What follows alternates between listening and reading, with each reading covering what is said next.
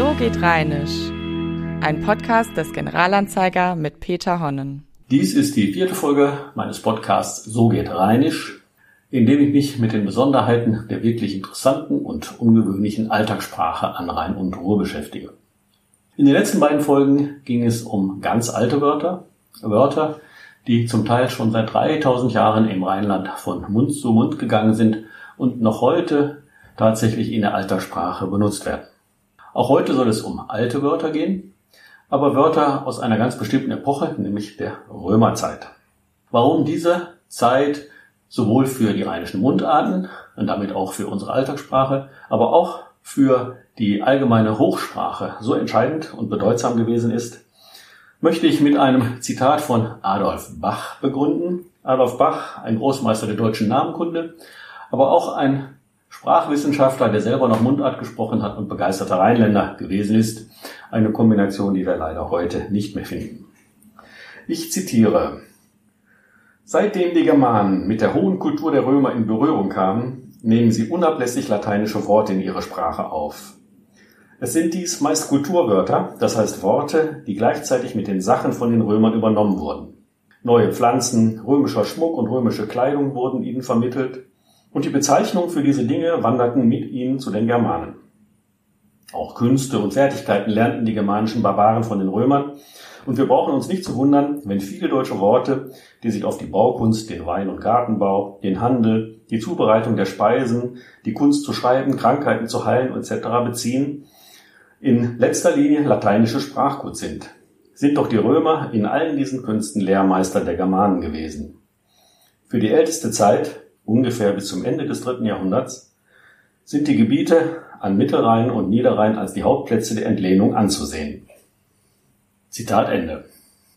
Das Rheinland war also in der Antike tatsächlich die Region, die man als Einfallstor für alle die römischen und lateinischen Lehnwörter bezeichnen kann, die wir heute noch in unserer Sprache haben. In unserer Hochsprache zum Beispiel so Allerweltswörter wie Fenster, Mauer, Kalk, Kammer, Ziegel, Mühle, Markt, Keller, Kohl, Wein, Tisch oder Küche, alles Wörter, die wir aus dem Lateinischen übernommen haben, obwohl das die meisten Leute heute gar nicht mehr wissen oder es ihnen nicht mehr bewusst ist. Aber es geht ja hier nicht um die Hochsprache, es geht um die rheinische Alltagssprache und auch am Rhein sind sehr, sehr viele lateinische Lehnworte heute noch in der Sprache zu finden, die oft zwar versteckt sind, aber die tatsächlich eine so lange 2000 Jahre alte Geschichte haben. Ein paar von diesen Wörtern möchte ich Ihnen im Folgenden gerne vorstellen. Ich beginne gleich mit einem meiner Lieblingswörter. Im Rheinland holt man sich bekanntlich ja nicht den Schnupfen, wenn man eine Erkältung bekommt, sondern man holt sich den Pips.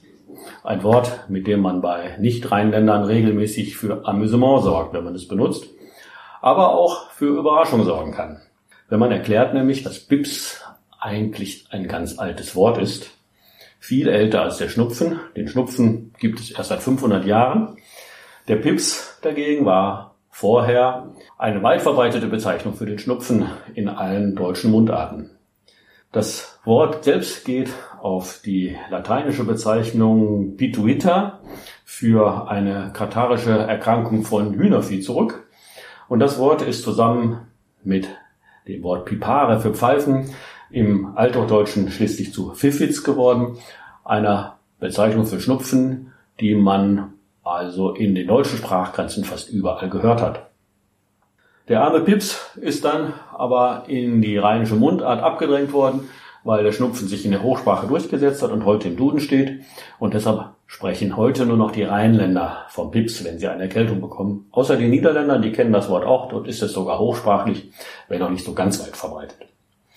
Eine schöne Wendung gibt es noch im Rheinland, sich den Pips und Dalles holen. Das bedeutet, dass man wirklich Unglück hat und sich alles Schlimme an den Hals geholt hat. Eine Verbindung aus einem lateinischen, dem Wort Pips, und einem hebräischen Dalles, das im Jiddischen verbreitet ist. Auf diese Wendung komme ich später noch einmal zurück. Ein anderes Wort, dem man die lateinische Geschichte auch nicht auf den ersten Blick ansieht, ist die Kaue heute bekannt hauptsächlich als Waschkaue, also als das Umkleidegebäude der Bergleute in einer Zeche Mundartsprecher und einige Umgangssprachensprecher kennen noch Möschekau als Bezeichnung für den Vogelkäfig. Und im Rheinland kann man noch sagen, ab in die Kaue, dann heißt es, dass die Kinder ins Bett sollen. Die Möschekau deutet auf den lateinischen Ursprung, nämlich lateinisch cavea Käfig. Möschekau ist also ein Käfig für einen Vogel. Und aus diesem Cavea ist schließlich die Kaue geworden. Aus der Kaue übrigens ist auch später im Jargon der Seeleute die Koje geworden. Da wir von der Möschekau gesprochen haben, gleich auch die Erklärung von Mösch. Damit wird in den rheinischen Mundarten und auch, wie gesagt, nur wieder hier der Spatz bezeichnet. Der geht auch zurück auf ein gallisch-römisches Wort, nämlich Muskia. Ein Wort für einen kleinen Vogel oder für ein kleines Lebewesen, das fliegt. Heute kennen wir es noch im Spanischen in Mosquito als Bezeichnung für eine Mücke. Also auch das schöne rheinische Wort Mösch, das exklusiv rheinische Wort Mösch, ist ein lateinisch, in diesem Fall lateinisch-gallisches Lehnwort. Und ein Wort, wie man die lateinische Geschichte überhaupt nicht ansieht, sind die Pillefüße. Pillefüße habe ich gerade noch im Fernsehen sogar gehört als Bezeichnung für die Plattfüße. Pillefüße und Pilhuhn, eine Bezeichnung, die hauptsächlich Kinder benutzen als Wort für das Huhn, geht zurück auf lateinisch Pullus, Pullus das junge Huhn und hat mit kindersprachlichen Bezeichnungen wirklich überhaupt nichts zu tun, sondern das Wort ist seit 2000 Jahren im Rheinland in Gebrauch. Eine der vielen Bezeichnungen der rheinischen Umgangssprache für Regnen, denken wir zum Beispiel an Fieseln, Plattern, Siffen oder Pieseln, ist auch Plästern. Plästern steht für starken Regen.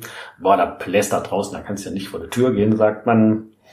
Dieses Plästern erklärt sich, wenn wir an Pliestern denken, womit es verwandt ist. Pliestern ist das Mundartwort für verputzen. Daraus abgeleitet der Pliesterer, der Stuckateur als Berufsbezeichnung.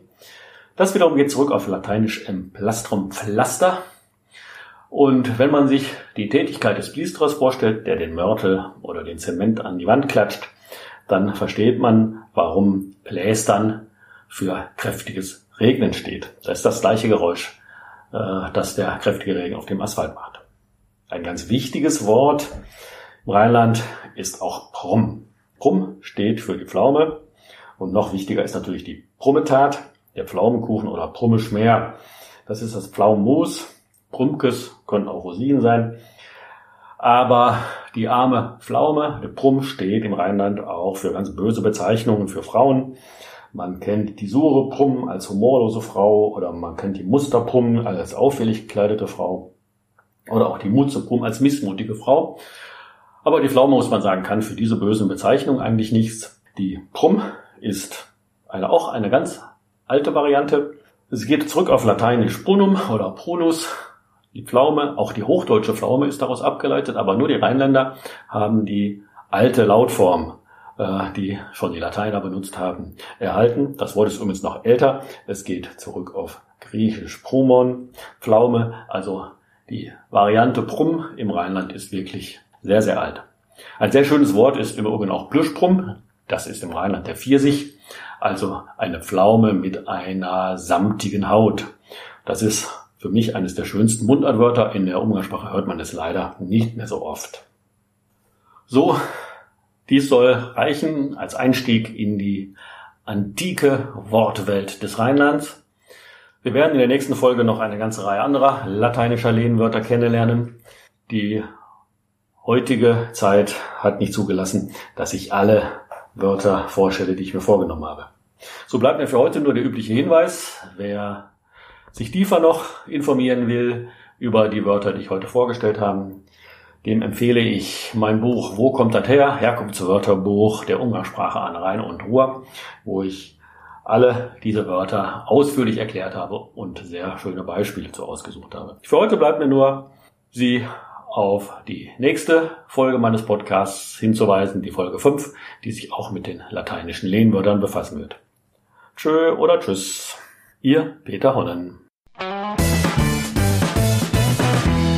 Das war So geht Rheinisch, ein Podcast des Generalanzeiger mit Peter Honnen.